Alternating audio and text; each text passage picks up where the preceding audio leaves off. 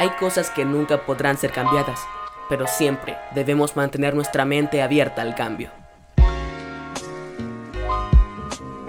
Hola, sean todos bienvenidos.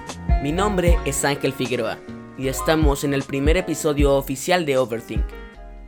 Si quieren contactarme por si tienen alguna idea sobre qué temas podría tratar en este podcast y a quién podré invitar, pueden mandarme un mensaje a arroba overthinkcast en Instagram Asimismo, espero sigan este podcast y pasen un buen rato en este espacio.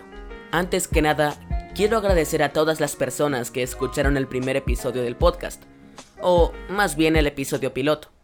No me esperaba tan buen recibimiento y que tantas personas lo escucharan. Si les gusta el podcast, los invito a que se mantengan con él y esperen los siguientes episodios. Usaré todo mi esfuerzo para que salgan lo mejor posible. En el episodio de hoy quiero charlar acerca de un tema, el cual es una de las razones por las que el arte en nuestra generación es tan reconocido. Y sin embargo, es un arte que viene desde hace mucho tiempo. Estoy hablando nada más ni nada menos que del arte digital. A pesar de que en su mayoría es un podcast que se centra en las generaciones actuales, debemos ir hacia atrás para entender de dónde viene todo este arte. El origen del arte digital se encuentra en un artista y profesor norteamericano, Charles Chuck Sorry, quien es considerado como el padre del arte asistido por ordenador y pionero de la animación digital. Su primer trabajo lo realizó con gráficas por computadora en el año 1964 y en 1965.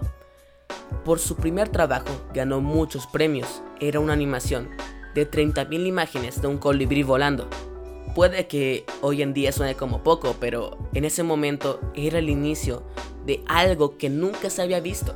Y esa expresión artística fue la semilla para que hoy en día hayan tantas obras hechas digitalmente. Ahora saltemos al presente. ¿Cuáles son las ramas de este arte? No muchos conocen cuáles son, pero seguramente las han visto en más de una ocasión. Primero que nada, el diseño digital, diseño en tres dimensiones, programación, fotografía digital, animación digital y entre otros. Les aseguro que todos hemos visto estas expresiones artísticas en mayor o menor medida. Por ejemplo, el diseño digital para hacer identidades corporativas, el diseño en 3D para ver películas de gran calibre, la programación para hacer videojuegos con mucho contenido, las evoluciones de la fotografía en este ámbito para hacer que nuestras imágenes se vean más bellas, los nuevos métodos de animación para dar a entender ideas y sentimientos en una historia. Hoy día, este es el ámbito del arte que más le aporta a la comunidad artística. Todo gracias a que es muy fácil acceder a ella hoy en día. Puedes hacer arte de muchas maneras digitalmente. Sin embargo, hay algunas personas que piensan de que no es arte digital, sino más bien lo digital nos ayuda a hacer arte. Sin ir más lejos, pongo un ejemplo. Imagínense ustedes son un diseñador gráfico, un diseñador que sienta sus bases en lo digital. Este pensamiento dice de que tú solo te apoyas en los materiales digitales, sin embargo, no puedes ser denominado un diseñador digital, sino que simplemente eres un diseñador. Esto nos dice de que, al parecer, todo lo digital no ha aportado nada por sí mismo al arte en general. Y hablando por mí y por muchos más, creo que este pensamiento tiene razón en ciertos ámbitos, pero sin embargo, Debo decir que la tecnología y las herramientas digitales han aportado mucho a la comunidad artística. Lo voy a poner así. La fotografía viene desde hace mucho tiempo en nuestra sociedad. Ha capturado momentos muy importantes en la historia y ha evolucionado este tiempo convirtiéndose en las cámaras digitales de Canon, por ejemplo.